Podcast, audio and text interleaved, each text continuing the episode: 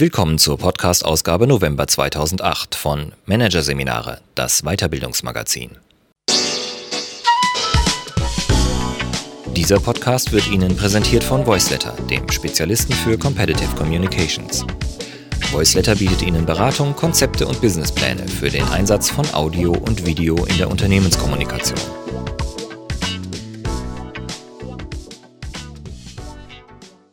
Am Ende dieser Ausgabe hören Sie noch ein paar kurze Hinweise auf weitere Podcasts aus dem aktuellen Heft. Doch zunächst Culture Counts. Business mit bunten Belegschaften von Andrea Bittelmeier.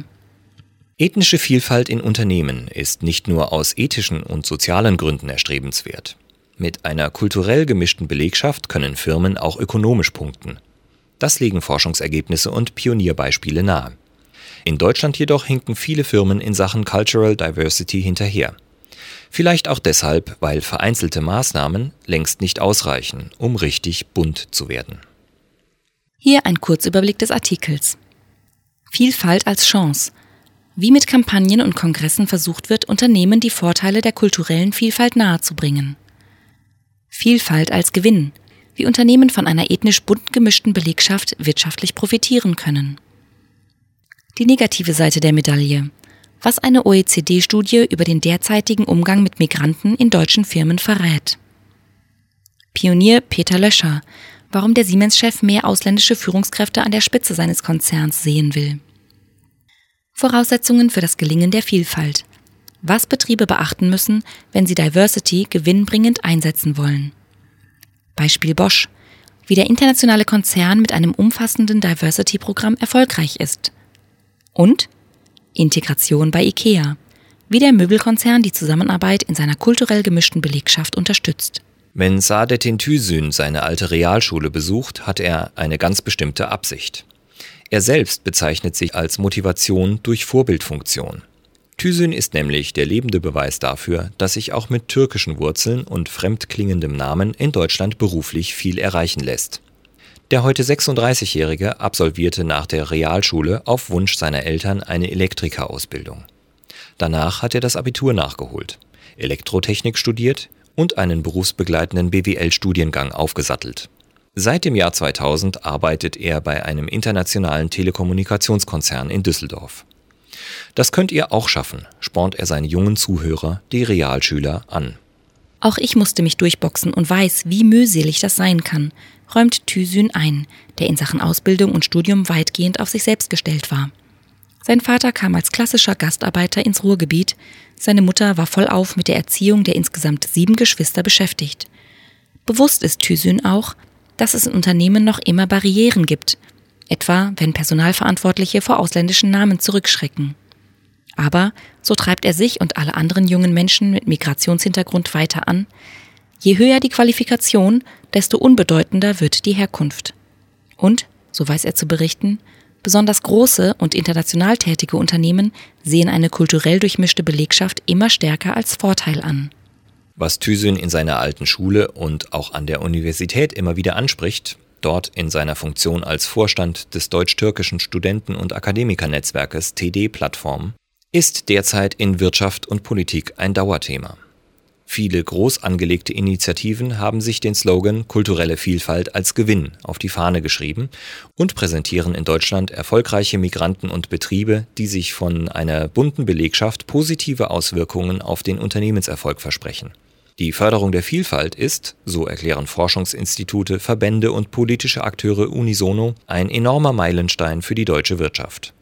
So zeigt beispielsweise die Bundesregierung im Rahmen ihrer umfangreichen Kampagne Vielfalt als Chance derzeit Fernsehspots, in denen erfolgreiche Menschen mit Migrationsbackground vorgestellt werden.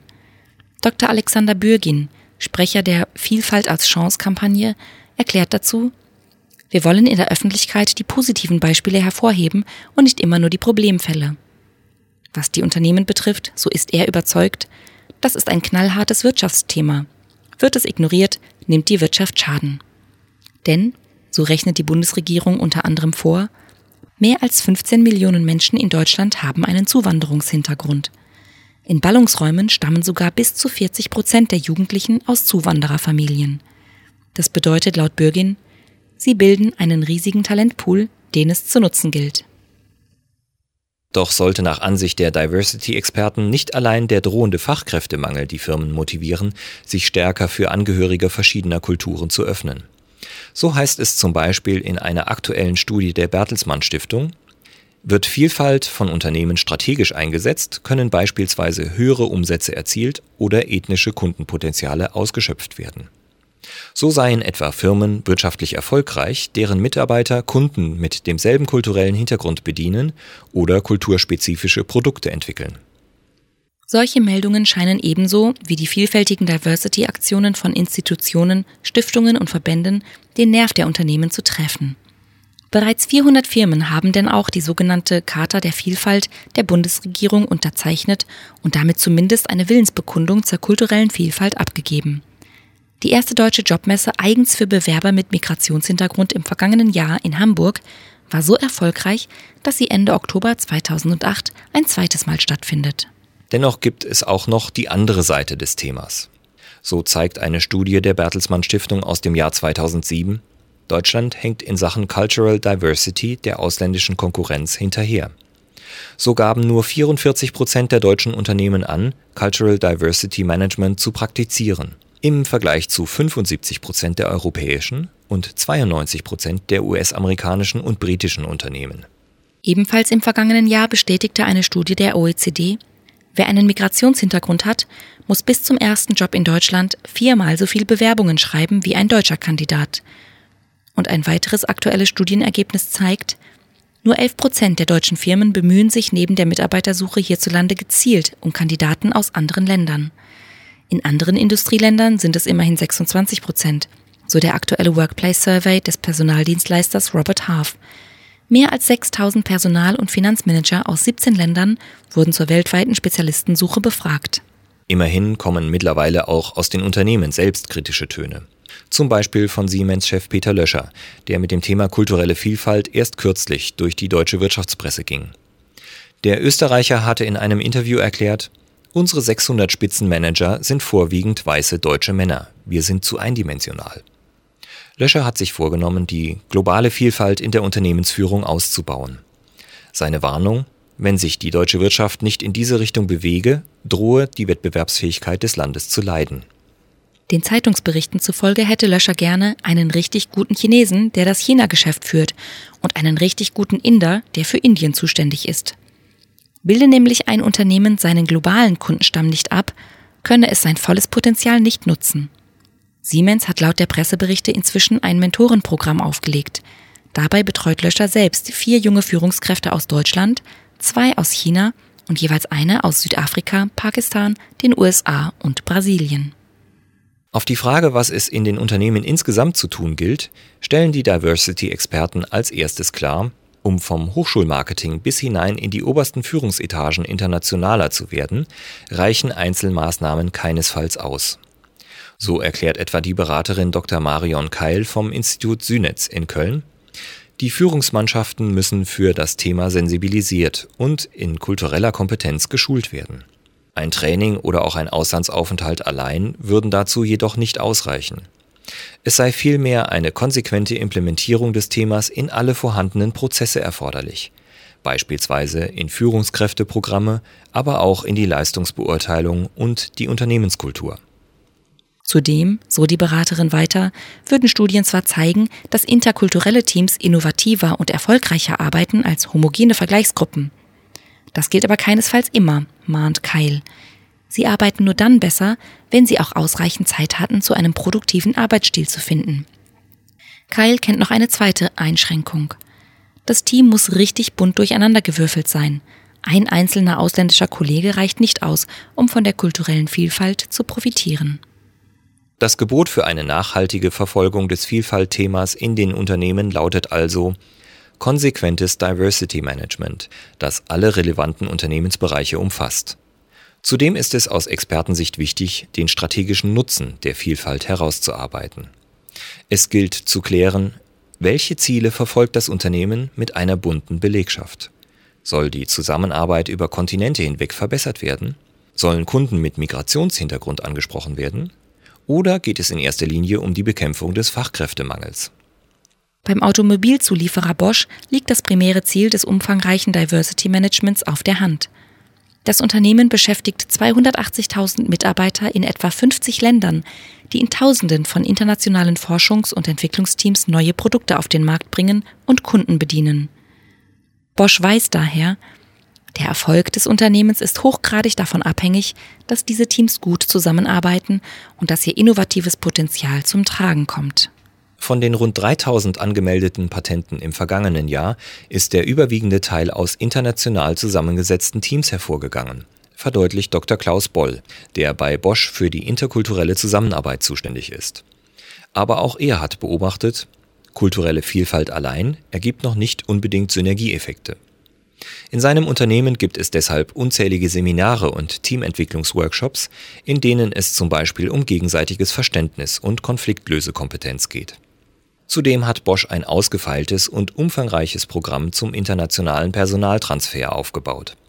Kulturelle Vielfalt ist ein ständiges Thema in der Ausbildung des Führungskräftenachwuchses ebenso wie bei der Strategieentwicklung. In den Unternehmenswerten heißt es, wir schöpfen aus der Vielfalt der Kulturen zusätzliche Kraft. Ebenfalls in diesem Sinne gibt es bei Bosch kompetente Anlaufstellen bei Konflikten und interkulturellen Fragestellungen. Neben internen Beratern und Coaches übernehmen diese Aufgabe auch sogenannte Länderreferenten. Mitarbeiter, die schon für einige Jahre im Ausland gearbeitet haben und sich für die Thematik besonders interessieren. So wie bei Bosch wird auch beim schwedischen Möbelriesen IKEA das Diversity Statement konsequent mit Leben gefüllt. Hier gibt es beispielsweise in jedem Einrichtungshaus eine Diversity-Gruppe, bestehend aus Mitarbeitern, die sich freiwillig für das Thema engagieren und ausgehend von der Situation vor Ort Integrationsmaßnahmen entwickeln und umsetzen.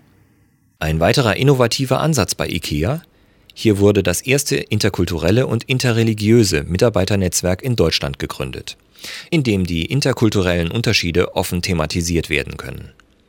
Zu diesem ausgeklügelten Diversity Management, bei dem die Mitarbeiter aktiv beteiligt werden, kam auch IKEA unter anderem deshalb, weil das Einrichtungshaus in Deutschland die unterschiedlichen Ethnien in Deutschland besser ansprechen wollte.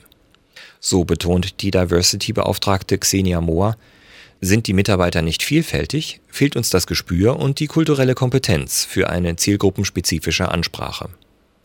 Einen Beleg dafür hat Mohr auch. So schlug ein erster Versuch fehl, bei dem deutsche IKEA-Mitarbeiter speziell türkische Kundinnen erreichen wollten. Damals richteten die Deutschen orientalisch gestaltete Zimmer ein. Diese fanden regen Anklang, allerdings nicht bei den türkischen Kunden, sondern nur bei anderen Deutschen. Der Grund? Die Dekorateure hatten ihre Vorstellung von Orient umgesetzt, nicht aber die der Türken.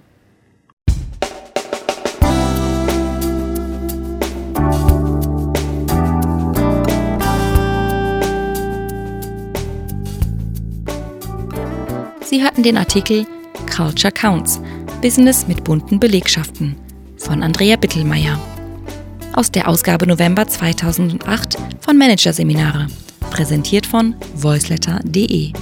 Weitere Podcasts aus der aktuellen Ausgabe behandeln die Themen Qualitätssicherung der Coachingverbände, gut verbandelt und das Jobmodell der Zukunft. Einzigartigkeit schlägt Employability. Weitere interessante Inhalte finden Sie im Internet unter www.managerseminare.de.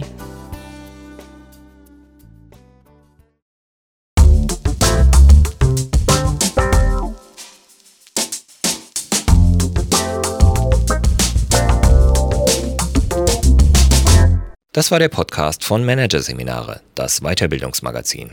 Ausgabe November 2008. Dieses Audiofile wurde präsentiert von Voiceletter, dem weltweit ersten Anbieter im Bereich Business Podcasting.